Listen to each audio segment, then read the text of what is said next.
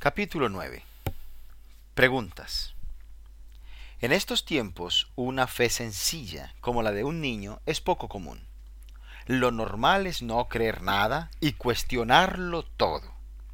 Las dudas abundan como las zarzamoras, y toda mano y toda boca están manchadas de ellas. A mí me resulta muy extraño que los hombres busquen problemas en el tema de su propia salvación. Si yo estuviera condenado a muerte y descubriera un resquicio de misericordia, estoy seguro de que no me pondría a pensar y a buscar razones por las que no debería perdonárseme. Dejaría eso para mis enemigos.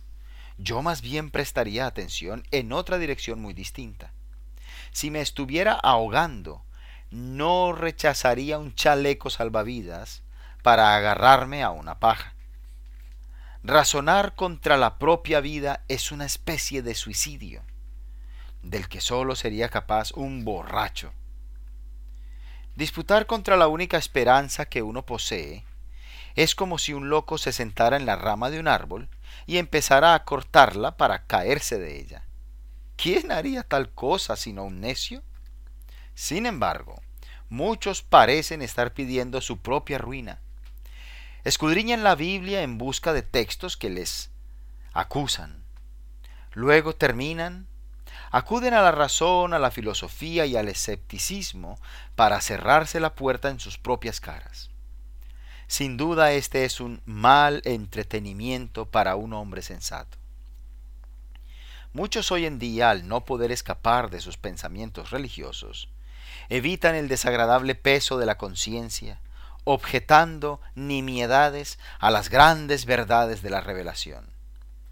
Es inevitable que en el libro de Dios haya grandes misterios. ¿Cómo puede el Dios infinito hablar de manera que todos sus pensamientos sean comprendidos por el hombre tan limitado? Pero discutir esos temas tan profundos y olvidar las sencillas verdades de la salvación es el colmo de la necedad. Esto le recuerda a uno la historia de los dos filósofos que, debatiendo sobre la comida, se marcharon de la mesa sin comer nada. Mientras tanto, el humilde campesino que estaba en un rincón sin hacer preguntas, utilizó su cuchillo y tenedor con diligencia y salió de allí bien satisfecho. Miles son felices en el Señor, ahora tras recibir el Evangelio como lo haría un niño pequeño, mientras que otros, que siempre ven problemas o si no los inventan, se hallan tan lejos como siempre han estado de toda esperanza de salvación. Conozco a muchas personas muy decentes que parecen haber decidido que no acudirán a Cristo hasta que logren entender la coherencia entre la doctrina de la elección y la libre invitación del Evangelio. Es como si yo me negara a comer jamás un pedazo de pan hasta que alguien me explicase cómo es posible que sea Dios que me mantiene con vida y no obstante yo deba comer para seguir vivo. La realidad es que la mayoría de nosotros ya sabemos lo suficiente. Y nuestra auténtica necesidad no es luz en la cabeza, sino verdad en el corazón. No ayuda para superar nuestros problemas, sino gracia que nos haga odiar el pecado y buscar la reconciliación. He de añadir una advertencia sobre la manipulación de la palabra de Dios nada puede ser más pernicioso para el alma. Es una insolencia llena de frialdad y desprecio que te pongas a corregir a tu Creador, y tiende a hacer al corazón más duro que una piedra de molino. Recuerdo que alguien comenzó a cortar partes de su Biblia con una navaja, y no mucho tiempo después había abandonado todas sus creencias. Una actitud de reverencia es buena, pero la insolencia de criticar la palabra inspirada es destructiva para la sana relación con Dios. Si un hombre llega a sentir su necesidad de un Salvador, tras haber tratado a la Escritura de forma orgullosa y crítica, es muy probable que su conciencia se ponga en camino y le impida tener paz, recordándole su antiguo desprecio de la sagrada palabra. le resultará difícil encontrar consuelo en pasajes de la Biblia que una vez trató desdeñosamente o que aún descartó totalmente como indignos de consideración. En sus momentos de aflicción le parecerá que los sagrados textos se ríen de su desgracia. Cuando lleguen malos tiempos, los pozos que cegó con piedras no proveerán agua para su sed. Ten cuidado de no despreciar un pasaje de la Escritura. No sea que hayas rechazado al único amigo que puede ayudarte en la hora de la angustia. Cierto duque alemán acostumbraba a pedirle a un sirviente suyo que le leyera un capítulo de la Biblia cada mañana. Cuando algo no cuadraba con su opinión, exclamaba severamente Hans, tacha eso. Un día Hans tardaba mucho en empezar a leer. Pasaba titubeante las páginas del libro. Su amo le dijo Hans, ¿por qué no lees? Entonces éste contestó Señor, no queda apenas nada. Está todo tachado. Su amo había tenido objeciones un día por esto y otro día por lo otro. Un nuevo pasaje había sido borrado cada día hasta que no quedó nada que le pudiera instruir o consolar. No destruyamos nuestras propias bendiciones con quejas y críticas. Tal vez llegue el momento en que necesitemos esas promesas que parecen innecesarias y esas partes de la Santa Escritura que más han sufrido el ataque de los escépticos puede que demuestren ser esenciales para nuestra vida misma.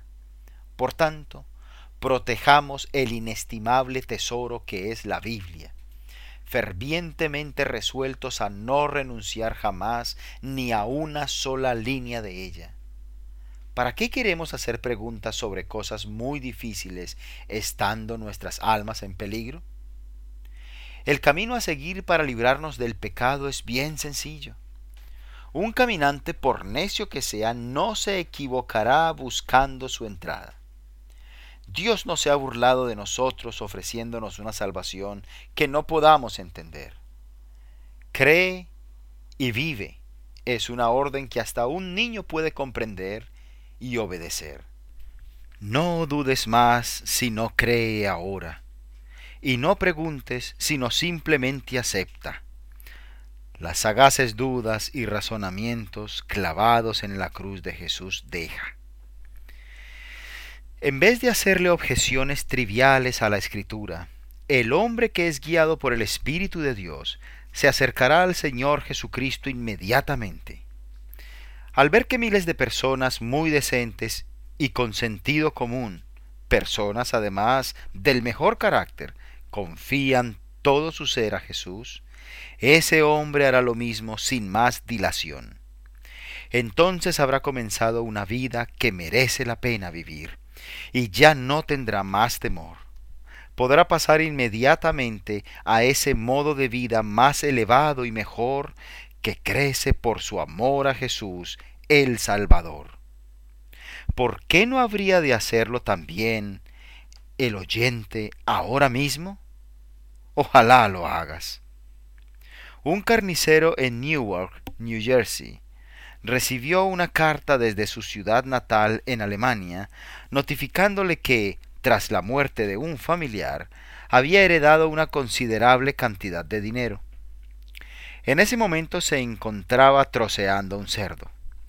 Nada más leer la carta, se quitó el delantal a toda prisa. No se esperó a ver el cerdo hecho salchichas, sino que cerró la tienda para organizar el viaje a su casa en Alemania. ¿Crees que hizo mal? ¿Crees que debería haberse quedado en Newark con su tabla de cortar y su cuchillo? Este es un ejemplo de la fe en acción. El carnicero creyó lo que se le dijo y actuó en consecuencia inmediatamente. Un tipo bien sensato. Dios ha enviado su mensaje al hombre, dándole las buenas noticias de la salvación. Cuando un hombre cree que las buenas noticias son verdad, acepta la bendición que se le anuncia y se apresura a hacer la suya. Si cree de veras, recibirá a Cristo de inmediato, con todo lo que él tiene que darle, y se volverá de su actual mal camino, partiendo hacia la ciudad celestial, donde disfrutará de esa bendición plenamente. No es demasiado pronto para ser santo, ni demasiado pronto para dejar su pecado. Si un hombre pudiera ver lo que realmente es el pecado, huiría de él como de una serpiente mortal y se gozaría siendo librado de él por Cristo Jesús.